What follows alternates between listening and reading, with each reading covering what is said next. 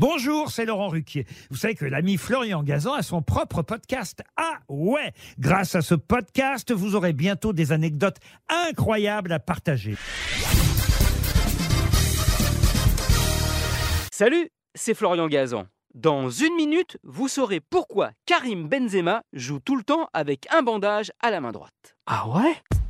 Ouais, et ça fait plus de 3 ans que ça dure. À chaque match, avec le Real Madrid ou avec les Bleus, l'attaquant joue invariablement avec un bandage intégral de sa main droite.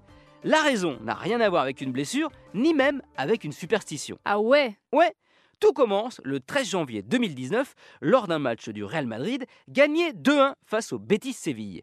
Juste après la mi-temps, Karim Benzema est victime d'un choc violent avec un défenseur adverse. Résultat, fracture de l'auriculaire droit. Il sort évidemment sur le coup et le médecin du club est catégorique. Il faut opérer Benzema pour réparer et redresser son petit doigt. Intervention qui conduira à plusieurs semaines éloignées des terrains. Sauf qu'à cette époque, le Real Madrid galère un petit peu et est seulement cinquième du championnat.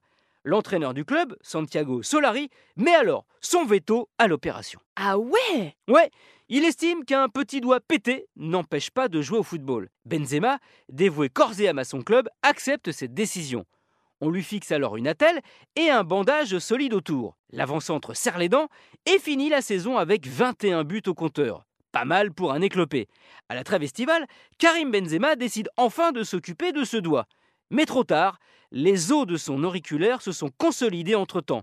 Et pas comme il aurait fallu. Du coup, le numéro 9 du Real Madrid a une grosse bosse, pas vraiment très esthétique, entre la première et la deuxième phalange, qu'il fera sans doute opérer un jour à la fin de sa carrière. Mais en attendant, pour protéger ce petit doigt et ne pas risquer une nouvelle blessure aggravante, il le met donc dans une petite capsule de protection